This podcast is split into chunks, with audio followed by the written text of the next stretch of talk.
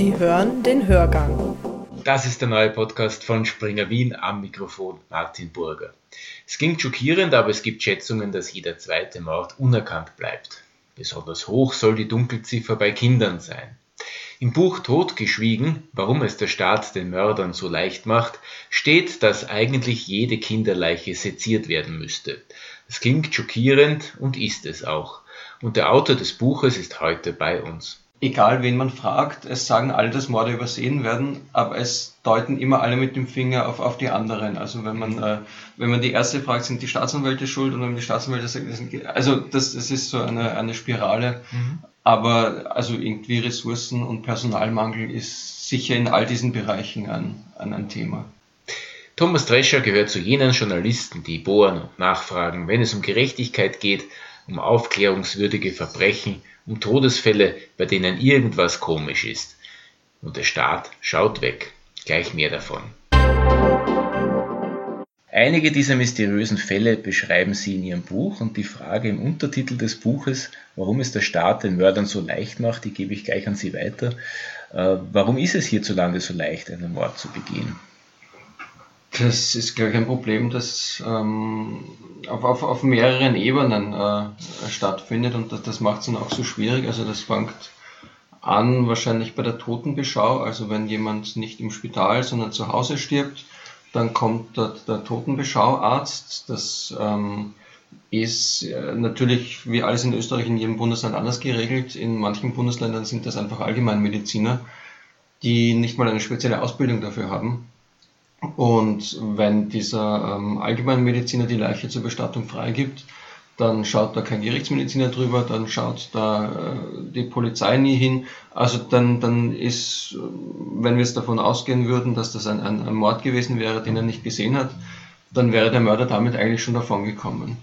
Und solche Fälle gibt es auch in dem Buch, wo dann im Nachhinein Angehörige sagen, ich glaube nicht, dass das ein natürlicher Tod war, wo dann im Nachhinein die Polizei eingeschaltet wird und wo sich tatsächlich herausstellt, dass das ein Mord ist. Dann gibt es natürlich auch die Ebene, wo schlampig gearbeitet wird, wo die Polizei sehr abstruse Thesen teilweise aufstellt, wie jemand zu Tode gekommen ist, dass es eben kein Mord ist.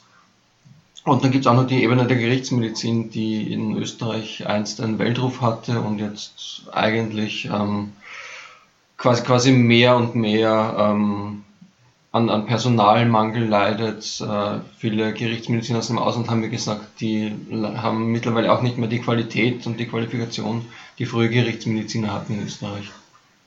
Paradoxerweise gehört Österreich ja zu den Ländern mit einer geringen Mordrate. Wie passt das zusammen zu dem Befund, ähm, dass viele Tötungsdelikte übersehen werden? Ähm, für viele Experten ist genau das ein Hinweis darauf, dass viele Tötungsdelikte übersehen werden weil man, wenn man den Mord nicht äh, erkennt, dann taucht er in einer Statistik auf. Also das, das deutet auf eine, eine, eine große Dunkelziffer hin. Und eben die Gerichtsmediziner, mit denen ich gesprochen habe, haben gesagt, so eine niedrige Mordrate, das, äh, das, das kommt ihnen eigentlich ein bisschen verdächtig vor. Und das ist auch ein Grund, warum man nicht so genau hinschauen will, weil natürlich, es, es sind alle zufrieden, wenn wir eine niedrige Mordrate haben und alle fühlen sich sicher. Mhm. Äh, Sie haben es bereits angedeutet, viele unaufgeklärte Fälle hängen auch mit dem Niedergang der heimischen Gerichtsmedizin zusammen. Ähm, ich kann mich erinnern, wie ich ein Jugendlicher war, war der Fall der Elfriede Blauensteiner in den Medien. Ähm, ähm, würde so ein Fall, wo es um Vergiftungen geht, die schwer zu erkennen sind, heute noch äh, erkannt werden, beziehungsweise würde der heute übersehen werden? Es kann man jetzt natürlich nicht pauschal sagen. Was man sagen kann, ist, also es, es gibt mehrere Arten von Obduktionen. Es gibt Obduktionen im Spital, wenn jemand verstirbt.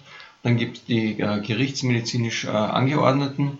Und dann gibt es die sogenannten sanitätspolizeilichen Obduktionen. Das sind Obduktionen, wo man die Todesursache nicht so genau kennt. Die sind in Wien um mehr als die Hälfte zurückgefahren worden in den letzten zehn Jahren.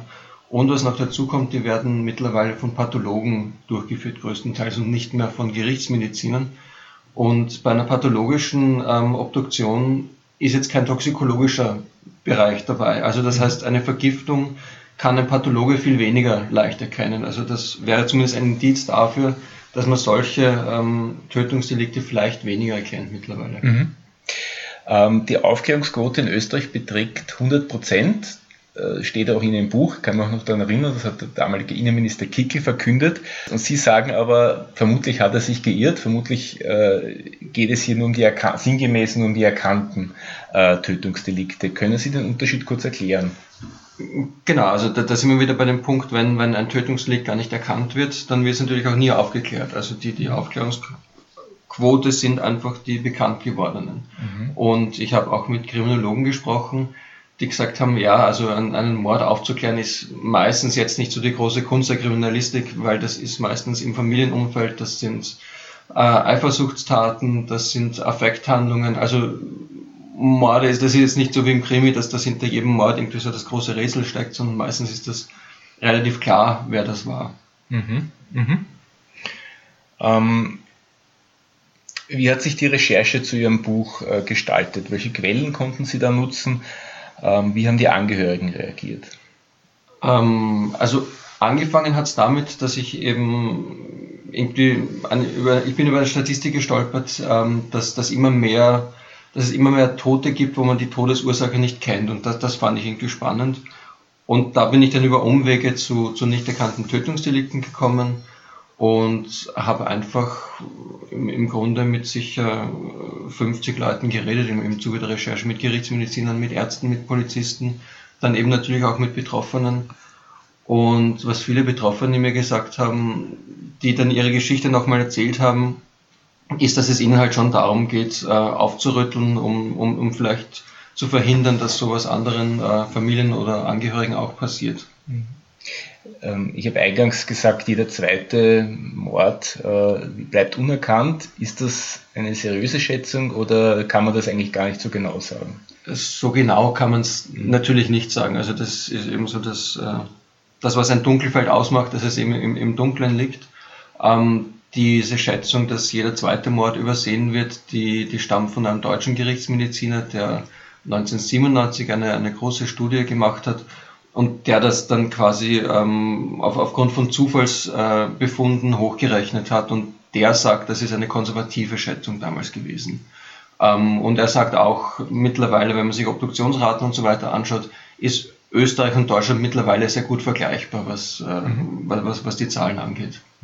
Wir haben am Cover der Ärztewoche den Professor Börne, den TV-Gerichtsmediziner, und wir sind es ja auch gewohnt, dass Gerichtsmediziner und Kommissare äh, jeden Täter schnappen. Sie haben es angedeutet, das ist nicht mehr ähm, die große Kunst.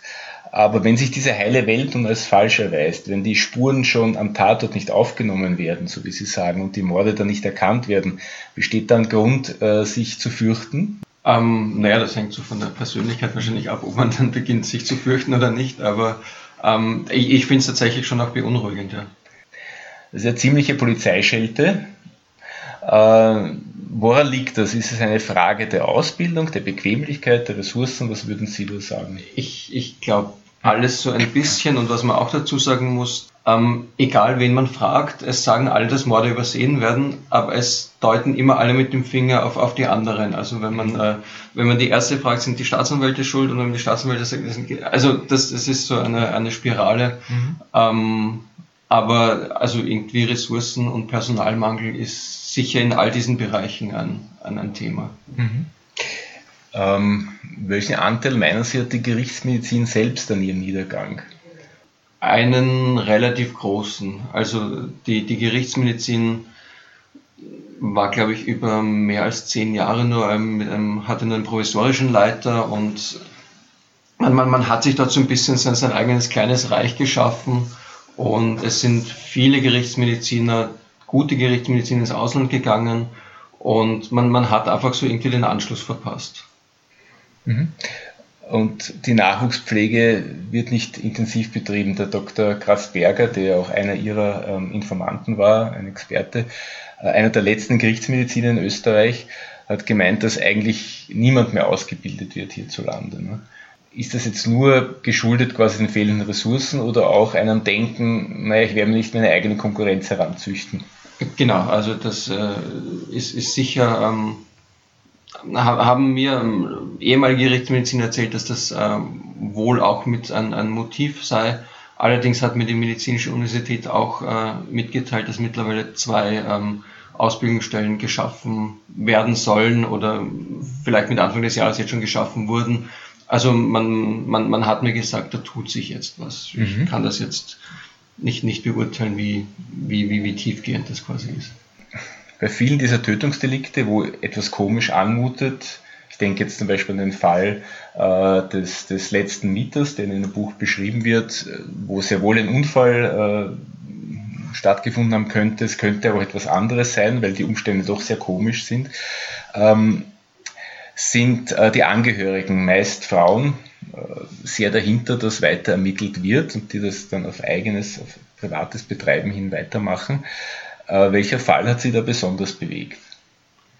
Ähm, also ein, ein, ein Fall, der, der mich ähm, schon auch so ein bisschen schockiert hat, ist, ist der Fall eines, eines Mannes, der sich äh, selbst erschossen haben soll und an, an, an, dessen, an dessen Händen aber keine Schmauchspuren gefunden wurden, die, die es einfach immer gibt, wenn, wenn jemand eine, eine Waffe betätigt.